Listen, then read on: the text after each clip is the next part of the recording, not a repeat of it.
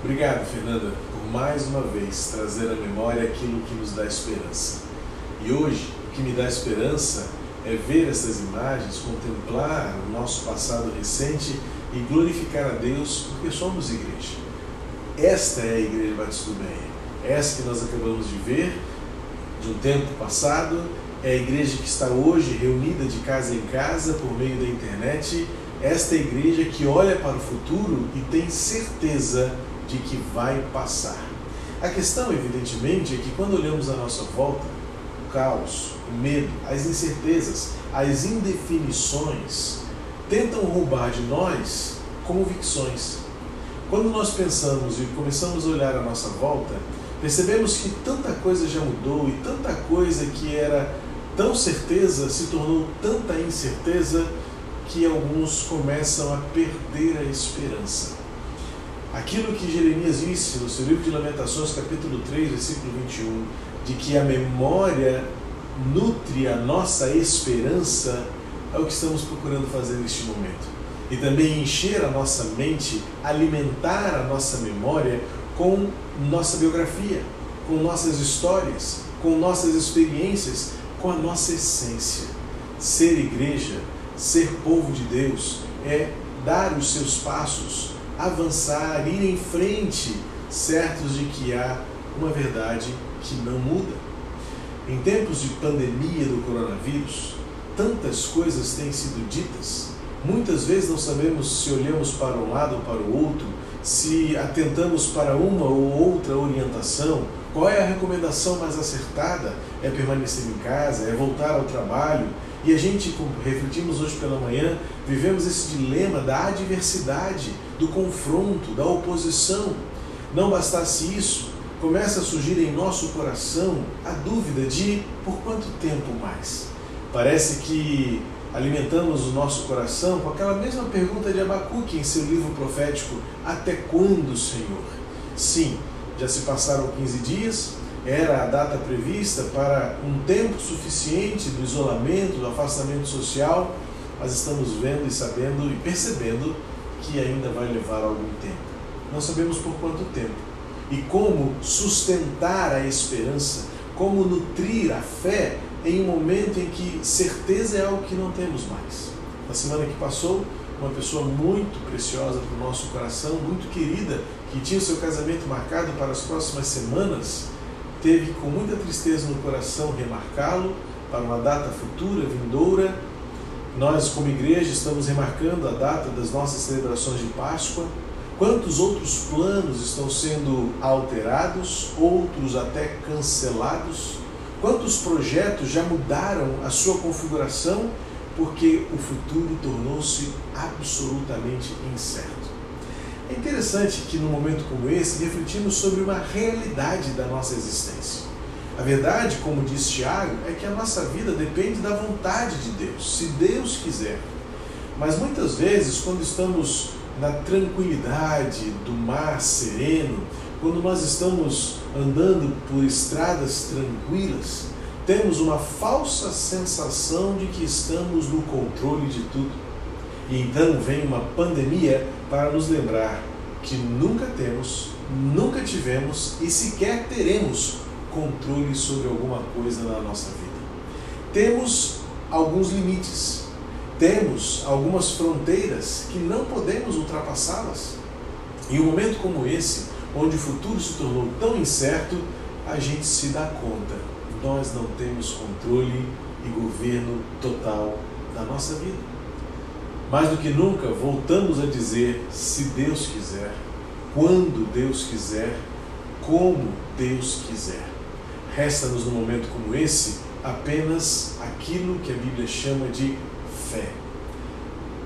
Mais do que nunca, esse elemento da nossa vivência, muito atrelado à espiritualidade, ao invisível, se torna tão próximo, tão tangível ninguém sobreviverá sem fé. A Bíblia chama Abraão de o pai da fé. Sim, porque ele foi alguém que exercitou a sua fé, foi disciplinado por Deus para vivenciar experiências profundas de total dependência de Deus para obedecer. Saiu de uma terra sem saber para onde ia. Foi requerido dele um filho, e o filho querido, amado, esperado, o filho da promessa. E ele estava disposto a entregá-lo a Deus, mesmo tendo-o aguardado por tantos anos.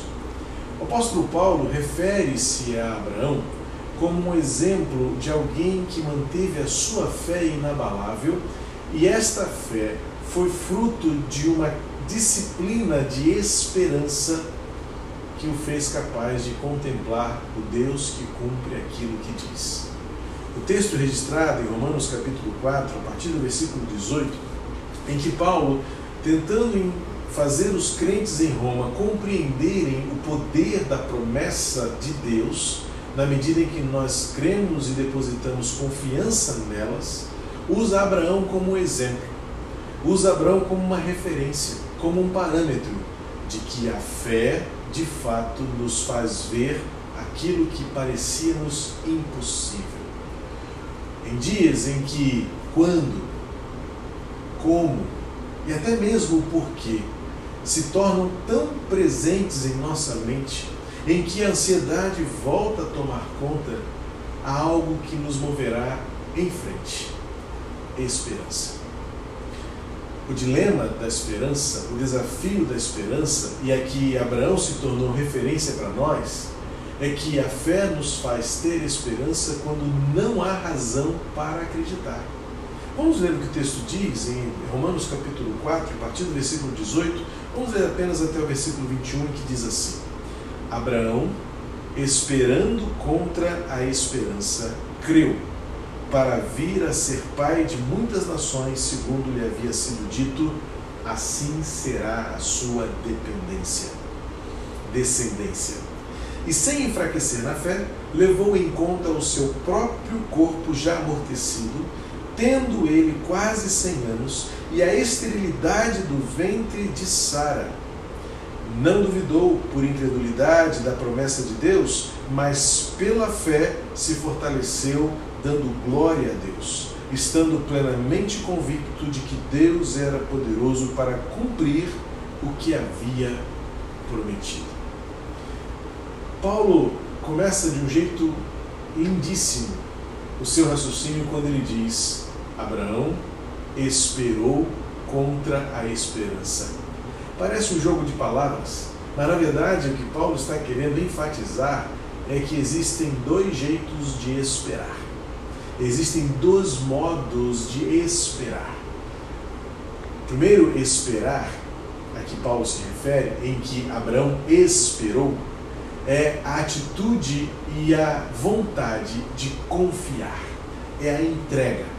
O primeiro, a primeira esperança que Paulo se refere acerca de Abraão denota o fato de que nós somos capazes de confiar pela fé naquilo que Deus diz. Mas ele esperou contra a esperança. E essa segunda esperança refere-se àquilo que é evidência aos nossos olhos, a esperança da incredulidade. Ou seja, acho que isso não pode acontecer pelo que eu estou vendo. Na verdade, é este comparativo que Paulo faz quando usa Abraão como exemplo de que não pode haver verdadeira esperança quando os nossos olhos fiam-se naquilo que vê, nos índices, na materialidade, naquilo que é tangível, naquilo que é provável, naquilo que é comprovado. Paulo está dizendo o seguinte: Abraão olhou para tudo isso, mas não foi isso que moveu as suas convicções. Não foi tudo o que ele viu, ou não foi o que ele viu, e Paulo diz o que ele viu, Veja que no versículo 19 ele diz: sem enfraquecer na fé, levou em conta o seu próprio corpo. Veja que, observe bem como o texto está redigido. Parece-nos, na lógica humana, que deveríamos colocar aqui um nem, no versículo 19, uma partícula nem, em que diziam assim: e sem enfraquecer na fé, não levou em conta. Não. Abraão levou em conta.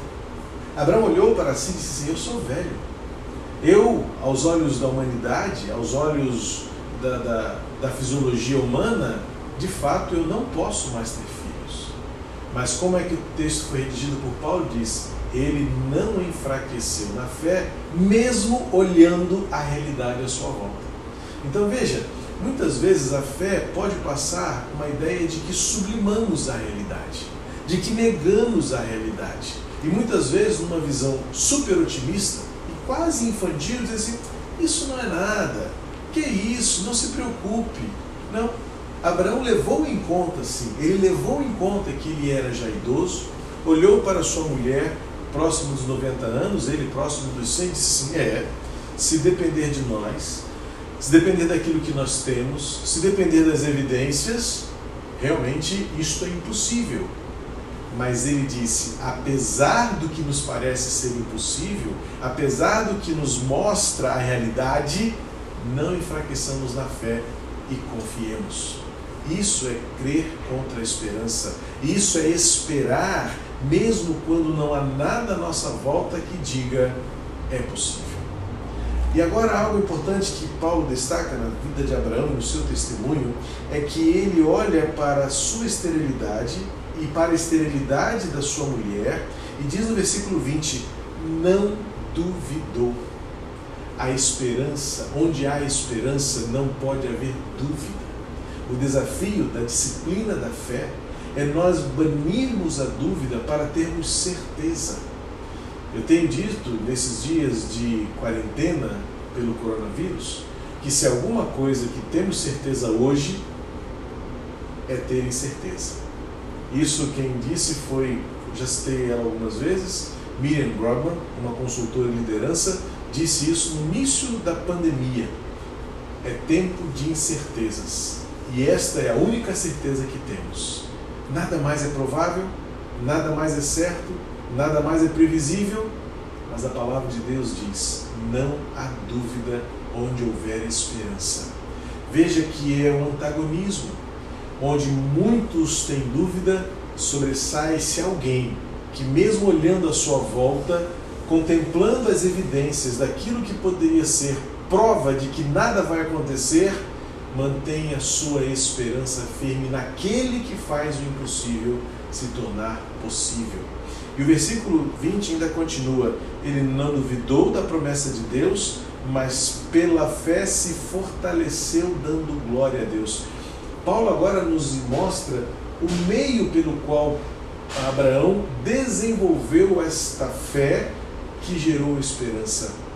Ele deu glória a Deus. Ou seja, não há caos, não há circunstância e nem adversidade que nos serão motivos para não glorificar a Deus. Ah, pastor, mas a dor que eu estou sentindo, o medo que domina o meu coração, a situação que eu estou vivendo, as privações que eu já antevejo, se é que já não estão acontecendo. Paulo e Silas são um exemplo claro para nós, registrado no livro de Atos, que à meia-noite na prisão cantavam hinos de louvor a Deus. Paulo e tantos outros personagens, e ele mesmo usa agora Abraão como seu referencial de fé, diz: o caos, a tragédia, a adversidade e o impossível nunca serão motivos para duvidar e dar glórias ao Senhor. Nós podemos, neste momento em que a incerteza, o medo, a dúvida tomam conta da nossa mente, nos apropriarmos da esperança que a fé no Deus que faz coisas impossíveis tornar impossíveis pode fazer é o que fez com que Abraão visse a promessa cumprida. Algo importante a ser destacado aqui no versículo 21, quando o texto termina, no trecho que li, Paulo diz assim: Ele esteve plenamente convicto de que Deus era poderoso para cumprir o que havia prometido. Algo importante é que eu quero destacar aqui. Muitas vezes a nossa esperança e a nossa fé são frustradas e também frustrantes, porque nós aguardamos promessas que não foram feitas. Há algo que a Bíblia precisa voltar a ser para nós: plenitude da verdade. Porque hoje em dia prega-se, fala-se, profetiza-se muitas coisas que a palavra de Deus não anunciou. não profetizou. E o que o texto está dizendo é: ele creu que Deus era poderoso para fazer aquilo que ele havia prometido. Então, muito cuidado quando você espera que promessas que Deus não fez acabem por se cumprir na sua vida. Portanto, é importante que você olhe para a palavra e descubra aquilo que Deus já prometeu. Deus prometeu cuidado, Deus prometeu consolo, Deus prometeu vitória, mas Deus prometeu, acima de tudo, estar conosco até o fim. Essas promessas nunca se deixaram, nunca deixarão de se cumprir. A questão é que muitas vezes, como tenho dito, uma certa teologia nefasta nos nossos dias vem prometendo coisas que Deus nunca se preocupou em prometer. Ao contrário, nós precisamos estar atentos para observar e ouvir a voz de Deus no meio da tempestade, mesmo quando a tempestade nos soe tão desfavorável. Quando o medo muitas vezes nos toma conta e as ondas balançam o barco de um lado para o outro, a gente tem medo de morrer, mas é lembrado de que Deus está conosco, Ele cuida de nós. Foi o que fez Abraão manter a sua esperança quando a sua volta nada lhe dava certeza.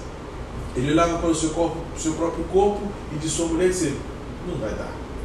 Ele olhava para as circunstâncias e disse: Não é possível. Mas o texto nos dá três razões pelas quais a esperança se mantém viva. Ele conhecia o Senhor e sabia que Deus prometeu, ele cumpre. No meio da adversidade, ele deu glória a Deus glorificar a Deus, louvar a Deus, começar a agradecer por aquilo que você nem vê ainda, mas a certeza de que Deus estará com você até o fim.